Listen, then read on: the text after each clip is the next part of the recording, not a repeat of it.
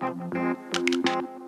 Para você que está por aí na sintonia da Freicaneca FM, a rádio pública do Recife, dentro do programa BR 101.5, que interliga paisagens e pessoas através das estradas da cultura, estamos iniciando agora a nossa faixa de entrevistas dessa sexta-feira, que está recebendo o escritor Jared Amarante para falar sobre Ariel, a travessia de um príncipe trans e quilombola, esse livro que é uma obra infanto-juvenil, mas também chega nos adultos, em, em toda a gente e da forma que a gente precisa, trazendo um conteúdo dessa forma em pleno mês do orgulho LGBTQIA+, aqui na Frecanec FM. Bom dia, Jared, seja muito bem-vindo.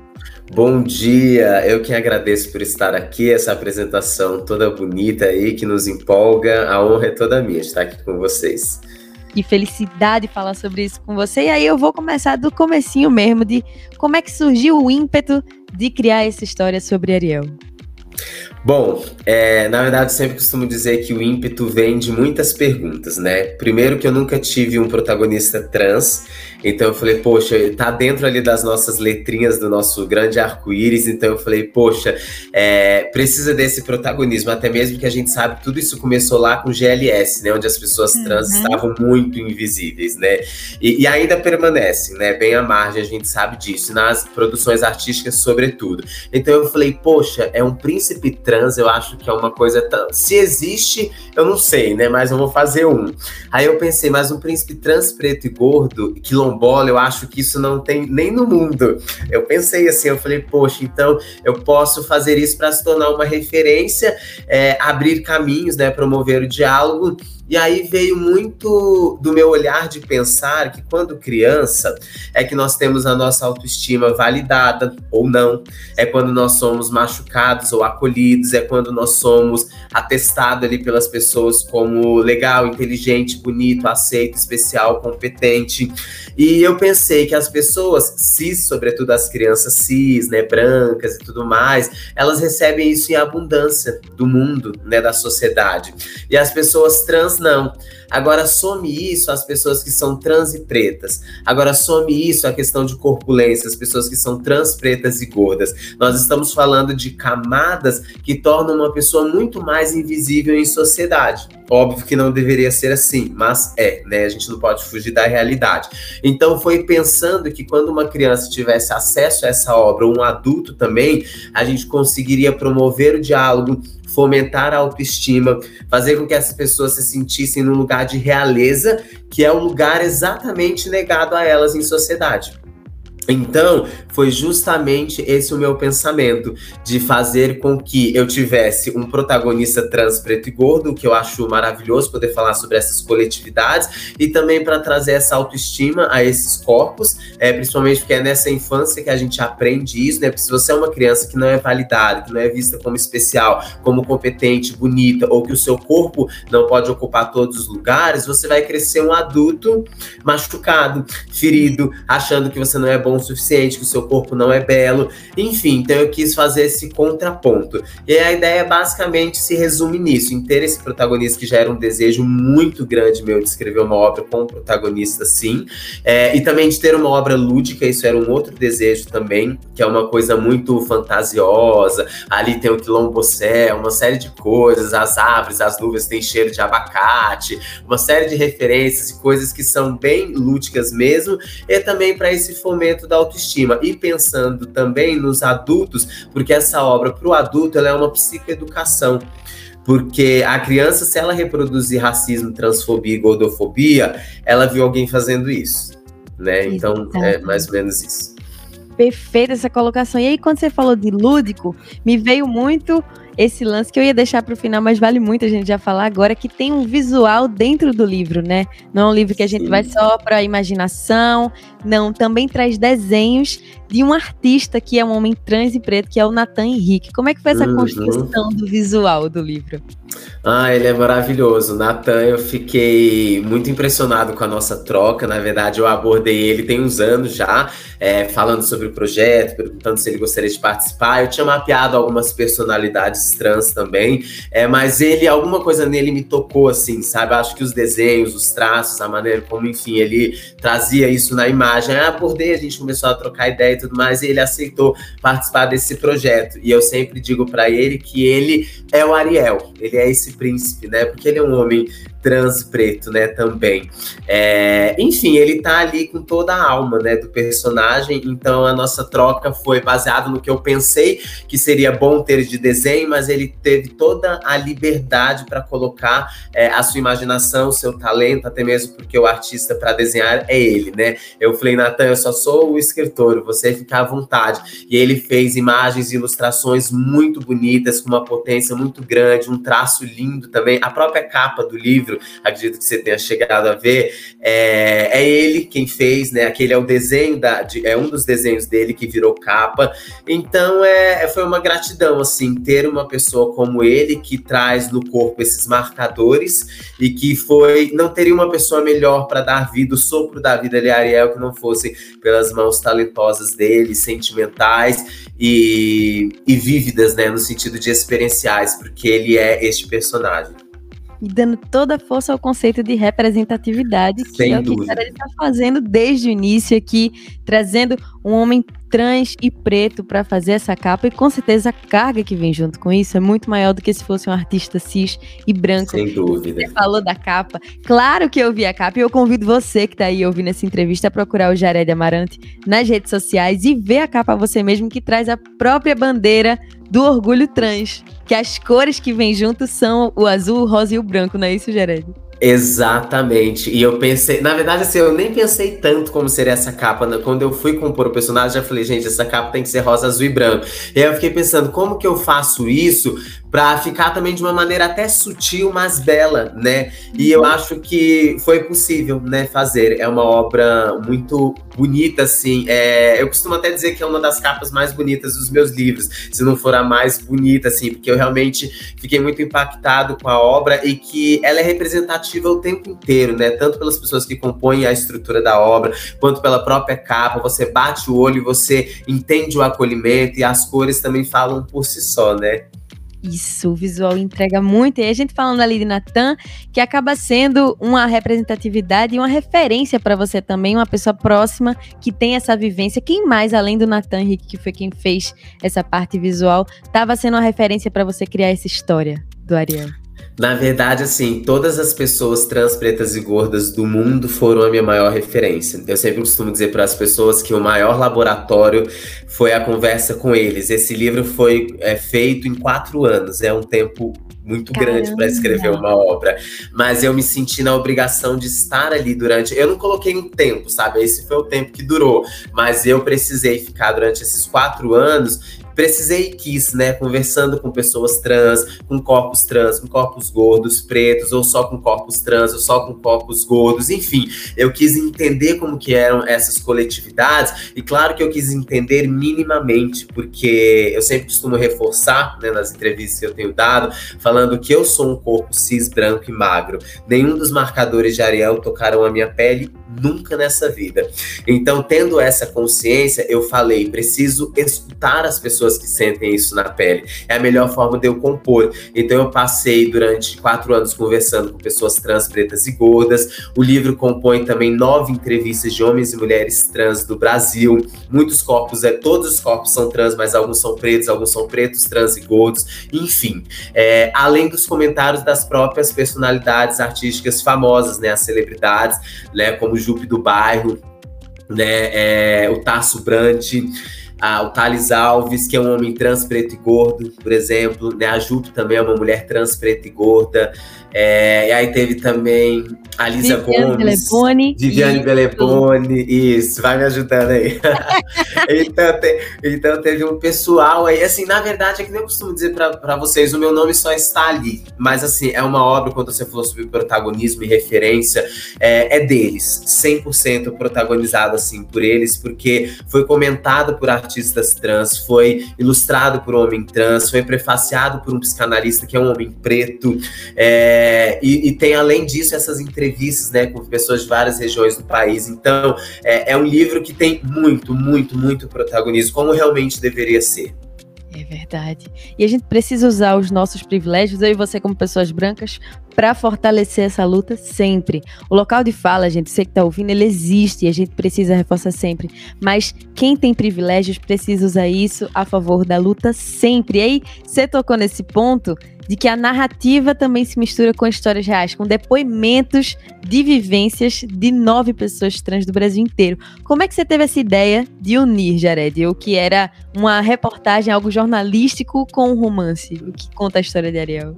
Eu gosto dessa pergunta, porque assim, eu sou jornalista, né? E, na verdade, eu me tornei escritor antes de ser jornalista, porque o primeiro livro que eu lancei foi em 2010 e eu ia completar 18 anos. Então, quando, é, quando eu entrei na faculdade, eu já eu tava escrevendo, acho que o segundo ou terceiro livro, por aí. Tem um tempo isso, né? E então, assim, a veia literária já era muito forte, só que depois o jornalismo é uma paixão incrível. A gente sabe que o jornalismo é uma área muito apaixonante, e o jornalismo conta histórias, né? Então, meio que consegui fazer nessa obra, eh, e que é um, também um diferencial da obra, essa união ali de uma coisa que tem a ver com jornalismo, mas também tem a ver com literatura. Essa coisa do livro reportagem te dá uma lembrança disso, né? Te soa um pouco nesse viés. Então, é, a, a, a ideia de unir foi justamente para que as pessoas é, passassem ali pela travessia de Ariel de uma maneira muito lúdica, suave, tranquila, né? E bem é, infanto-juvenil, digamos, mas também que atinja o adulto, mas que depois elas contemplassem uma realidade que é sim muito cruel, que é sonhadora, que é bonita, que tem suas belezas, suas glórias, não glórias, seus amores, desamores, que são as travessias desses corpos trans, pretos e gordos, né? Ainda mais nesse país. Então eu queria que as pessoas também é, tivessem um contato com a realidade, porque às vezes a pessoa poderia ler a história de Ariel, que é muito lúdica,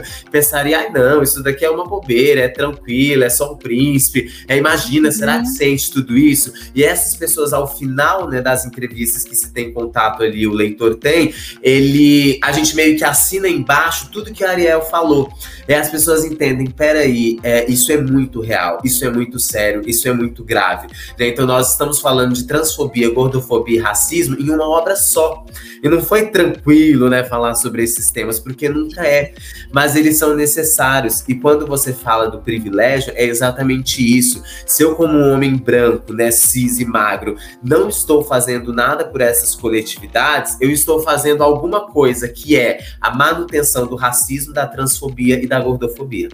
Então, assim, não tem essa coisa do tipo, não é a minha obrigação, é a sua obrigação. Porque quando você está num lugar de privilégio, é porque alguém não está então alguém está machucado para que você não esteja machucado. A, e a sua obrigação é fazer esse resgate. E eu penso que é, em sociedade esse que é o nosso papel. E eu acredito que a arte é um grande chamariz de sensibilidade. Então essa obra tem chegado muito longe. Eu acredito muito no que Freud fala, né? O pai da psicanálise ele sempre diz que a, é, por onde quer que eu tenha passado, antes por mim, né, passou um poeta. Isso é muito lindo de ouvir de Freud, né? Isso só mostra o quanto a arte é, é um potencial, né? De, de, salvar, de representar, de trazer ali autoestima, pertencimento, aquecer, né? Os nossos corações. Que bom que temos a cultura. Eu vou destacar algo que o Jared falou agora, que é muito importante. E infelizmente a gente tem que reforçar, sim, que é num país como esse, que é o país que mais mata LGBT no mundo. E aí eu sempre destaco quando tem alguma conversa, alguma entrevista no BR 101.5 que traz isso, que é dentro dessa sigla LGBT, quem mais morre é a população T, sim.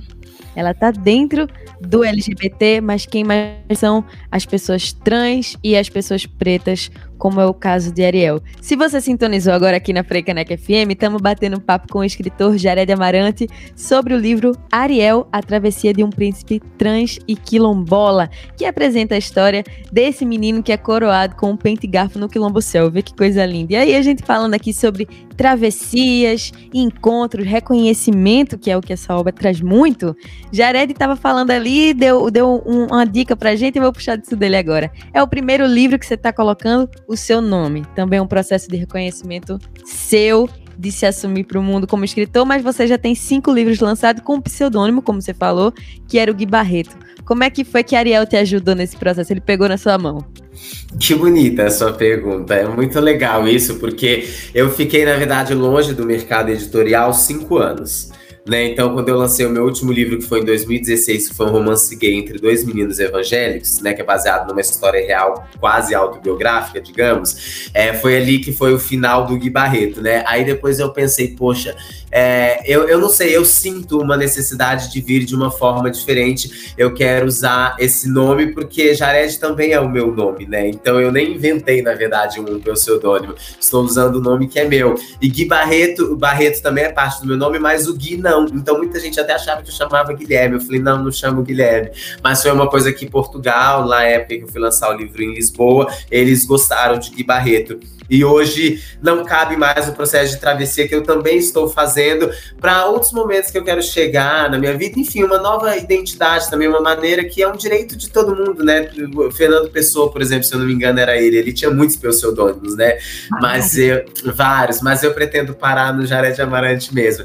E aí esse processo de reconhecimento foi justamente porque eu falei, poxa, cinco anos longe do mercado editorial. Quando eu voltar, eu quero voltar com algo muito incrível, com algo muito especial e muito social é, talvez mais social do que todas as obras que eu tenha feito até o momento. Todas elas têm camadas sociais né, na personalidade dos personagens, né, na trama, tudo que acontece, mas essa tem uma potência diferente. Eu falei, poxa, eu acho que chegou o momento de eu lançar essa minha nova identidade literária e também lançar tudo muito novo, né? Então eu tô com uma editora nova, tô com uma identidade literária nova, tô com um personagem que eu nunca fiz, então todo esse ineditismo, né, de alguma forma essa é, torna o momento mais único ainda. Então foi muito valioso é, ver que Ariel e essa história que é super potente, como você disse, me pegou pela mão e falou: vamos lançar, esse é o momento.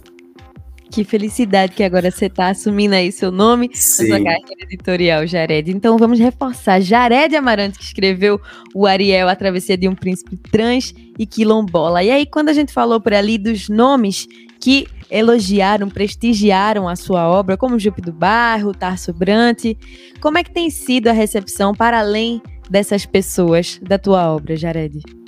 Ó, oh, tem sido muito especial. Eu posso até te dizer de um vídeo que eu recebi do Gustavinho, que é um menino trans. Eu não lembro agora exatamente a idade dele, mas ele é uma criança, coisa mais linda do universo. E quando o livro chegou até ele, ele fez um, um vídeo falando bem assim: Tio Jared, muito obrigado pelo livro, eu amei, eu vou ler e tal. E a mãe dele toda emocionada me fez um áudio, né? Postou, falou sobre a importância da representatividade e tudo mais. E aí eu só fiquei pensando bem assim, poxa é, imagina essa criança que abre os desenhos da Disney, né, e de outras aí produções, e não vê ali um príncipe trans, que a gente tem príncipe meio que de tudo, né? Nós temos aí os príncipes héteros, né, cis, é, brancos, tem até o pequeno príncipe preto também, só que um príncipe trans preto e gordo, eu nunca tinha visto, né? Então eu falei, o que eu não vejo, eu faço e escrevo né? Eu acho que isso é importante também. Então, é, a receptividade tem sido incrível por parte do público cis, por parte do público trans. É, muitas pessoas trans me mandam mensagens sempre assim, dizendo o quanto o livro colocou elas no patamar que elas nem pensavam que ocupariam, que é justamente de realeza, de protagonismo, de verdade. E isso é uma responsabilidade social que você tem. Então, eu fico muito feliz pela obra ter tocado esses corações e, e devolvido ali um sentimento de pertencimento, porque essa obra também é uma reparação histórica. Então, quando eu estou fazendo isso, eu entendo que esses corpos é, trans estão validando uma obra como essa, isso só me deixa acreditar cada vez mais que esse é o caminho que eu pude proporcionar um pouco de autoestima, porque justamente o que a sociedade faz é arrancar dessas pessoas a autoestima. Junto disso, arranca-se a humanidade. Então, quando você faz uma obra como essa, eu acho que você devolve um pouco isso para essas pessoas. Então, a receptividade é muito grande por parte desse público e do público cis. Eu recebo feedbacks muito positivos também falando sobre como esse livro proporciona meio que uma aula de psicoeducação, né? Porque ele é prefaciado por um psicólogo especialista em gênero e sexualidade, que é o Elton Oliveira. Ele é todo comentado pela luz da psicanálise, da filosofia. Então é uma obra muito esclarecedora e potente mesmo, sabe? É, só que em contrapartida, Inclusive, saiu até semana passada uma matéria minha no UOL. É, não sei se você chegou a ver isso no meu Instagram, onde, assim, né, estarrecedor os comentários, e eu pensando, poxa, para eu ler aquilo foi bem difícil, assim, eu concordo, né? Não vou ser hipócrita em dizer na hora você leva um choque, né? Os comentários vão só crescendo, assim, e eu via uma violência absurda. Só que o meu pensamento foi um só. Poxa, eu sou um homem cis, branco e magro. É, estou falando desta causa. Não estou falando por, por, pelos corpos trans, pretos e gordos, porque a voz eles têm. Eu só estou somando, né? Então, se eu estou somando e ainda assim estou sendo violentado dessa maneira ali pelas palavras, imagina o que os corpos trans, pretos e gordos passam são mortos nas esquinas brasileiras.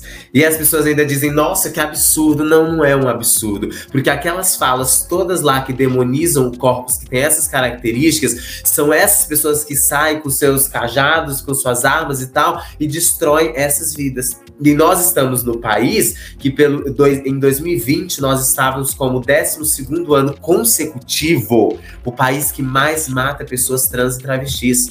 Então, se você parar para pensar que nós estamos no país que, pelo 12 ano consecutivo, mata esses corpos, isso daqui é uma calamidade, é um absurdo, entendeu? É uma verdadeira é, pandemia e monstruosidade social das identidades que não se percebe e que não se faz, e que se faz pouquíssimo ou quase nada.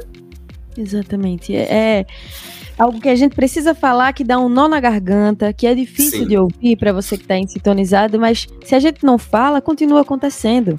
Então que a gente fale e tome consciência disso. E eu vou lembrar até algo que Bichart passou por aqui no BR 101.5 e trouxe essa informação também. Para complementar que você trouxe, é o país que mais mata LGBTs, esse dado que você trouxe é novo para mim, pelo 12 ano consecutivo e como Bichart falou, também é o que mais deseja, porque os corpos trans, as travestis são as mais pesquisadas nos sites de pornografia. Então, a gente precisa falar sobre isso, porque se a gente não debate e a gente não traz a informação, fica essa confusão de informações, de sentimentos, uma propagação de mentiras, e a gente não pode deixar isso acontecer, a gente precisa respeitar as pessoas, né, Jared?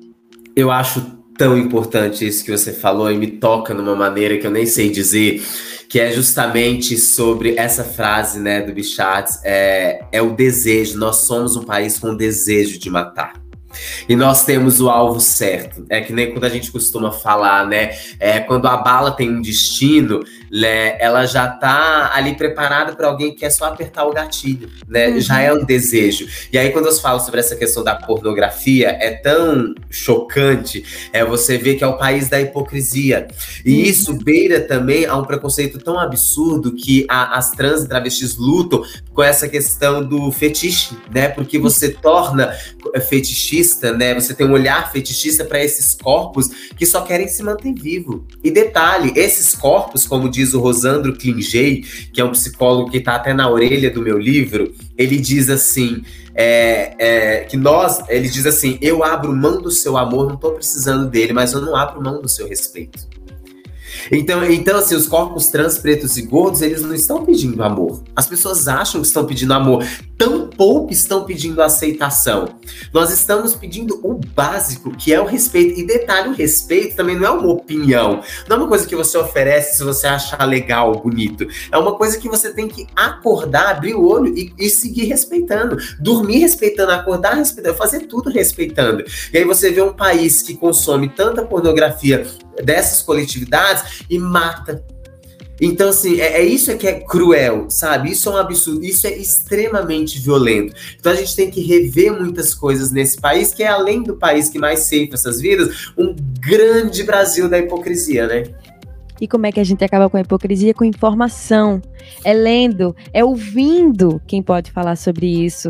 Então, a gente tem que escutar Bichart, a gente tem que ler Ariel para a gente compreender melhor as narrativas. Você que está ouvindo aí, se você já entende bem, mas tem alguém próximo que tem esse, esse interesse, essa curiosidade que tem que existir e não sabe muito bem como aprender a lidar com pessoas trans, com pessoas LGBTs no geral, vai lá, presenteia com o livro Ariel, porque a pessoa vai aprender a lidar de perto. Eu falo isso por mim aqui, por experiência da, minha casa. Eu, como mulher lésbica, tenho uma mãe que está sempre querendo se informar, saber mais, e às vezes a gente está um pouco distante das pessoas que estão fora da nossa bolha. Então, vamos replicar essa informação para chegar em mais gente, ainda mais no mês do orgulho, você que está por aí ouvindo a Frecaneca FM e não gosta dessas narrativas de que simplesmente surge LGBT do nada no mês de junho, faça valer isso durante o resto do ano inteiro, compartilhando conteúdos de LGBTs e consumindo também Ariel. Como é que faz para consumir, Jared? Ó, o livro pode ser comprado no site da editora, né, que é editorasdiostre.com.br. É bem fácil achar, é só jogar o nome do livro ou meu nome no Google que já aparece opções. Dá para comprar também pelo site de algumas livrarias e tem livrarias que ele tá fisicamente também. Eu acho que é mais eixo São Paulo ou Rio, mas é muito fácil de comprar porque assim, a editora é super ágil, então entrega na sua casa pela internet super tranquilo, seguro pelo próprio site da editora ou pelo site da Martins Fonte, de algumas outras que estão ali numa parte parceria também com a editora. E é também facinho de achar o Jared nas redes sociais, arroba Jared Amarante. Qualquer dúvida pode ir lá também, né, Jared? Sim, exatamente, exatamente. E novos conteúdos que vão aparecer por aí que você está trazendo, o pessoal também pode acompanhar por lá. Sim, eu sempre costumo lá postar é, opiniões, né, sobre as minhas coisas, ou às vezes divido um pouco do dia a dia, ou algum assunto que eu quero trazer, um texto, né, dissertativo, algo assim. Eu sempre costumo postar lá também, ou nos stories, enfim, eu tô sempre procurando estar antenado e multiplicar neste momento específico cada vez mais Ariel, né, mostrando para as pessoas a importância né, de se falar de uma obra como essa, de você fomentar isso, e algo que você falou importante sobre a questão do mês, né. Nós não estamos só nesse mês, né? Nós não existimos apenas nesse mês. É que nem quando eu penso, por exemplo, nas pessoas trans e travestis, né? O mês de janeiro é o mês nacional da visibilidade trans. É, parece que só se conhece ou se pode falar de trans e travestis nesse mês. E olhe lá quando se quer falar sobre esses corpos. Só que assim, nós estamos vivos e, na verdade, nós estamos morrendo o ano inteiro. Então, essa que é a questão que tem que ter esse olhar de você sempre poder falar. E quando você diz sobre nós conhecermos, buscarmos a informação, é porque é isso que nos salva. O autoconhecimento nos liberta. Então, assim, a maioria das pessoas reproduzem as coisas, às vezes até por ignorância, ou pelo desejo também de matar, né? De violentar o outro. Agora, nós precisamos conhecer que a vida, a existência humana não se define no binarismo né? Nós precisamos olhar além. Isto é a maior sinfonia da vida humana, é a pluralidade, é a diversidade. Eu costumo resumir isso no, na, na figura de linguagem do arco-íris, por exemplo. As pessoas sempre param para admirar o arco-íris. Se ele tivesse só uma cor, talvez as pessoas não admirassem. Talvez as pessoas olhassem e falassem, nossa, tá bom, é só um risco no céu. Mas elas ficam tão encantadas porque ele é plural né? Ele é completo e tudo ali cabe e forma uma perfeita harmonia, que é o que espera-se que nós tenhamos todas as cores no mundo brilhando sem que uma delas seja interrompida ou apagada. Perfeito. A diversidade é o que nos enriquece, então vamos Sim. colocar à frente. Procura lá, arroba Jared Amarante nas redes sociais. E também joga lá no, no, navegador, no seu buscador favorito aí, Ariel, a travessia de um príncipe trans e quilombola, que você acha facinho para comprar. Ariel, só posso agradecer muito a você por essa conversa tão importante que a gente tem aqui no BR 101.5.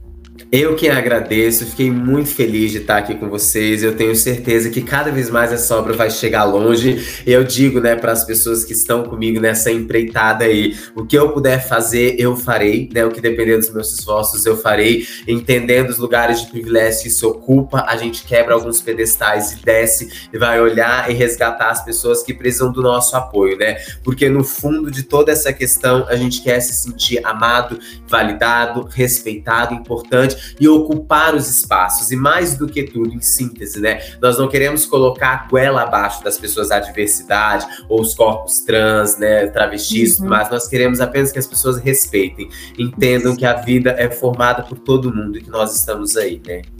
Exatamente. E aí, para coroar de vez esse finalzinho de entrevista, eu vou trazer o comentário dela, que só vou falar o nome no final pra gente chamar a música, que disse sobre Ariel, a travessia de um príncipe trans e quilombola. Abre aspas, um livro potente, atravessador e fictício, assim como as identidades trans. Inventamos um lugar para que possamos nos sentir pertencentes, pelo menos a si próprias. Inventamos e reinventamos nossas performances e personalidade. Coeso e importante, fecha aspas, Jupe do Bairro, que é cantora e compositora, e é ela que a gente ouve agora aqui na Frecaneca FM, a rádio pública do Recife.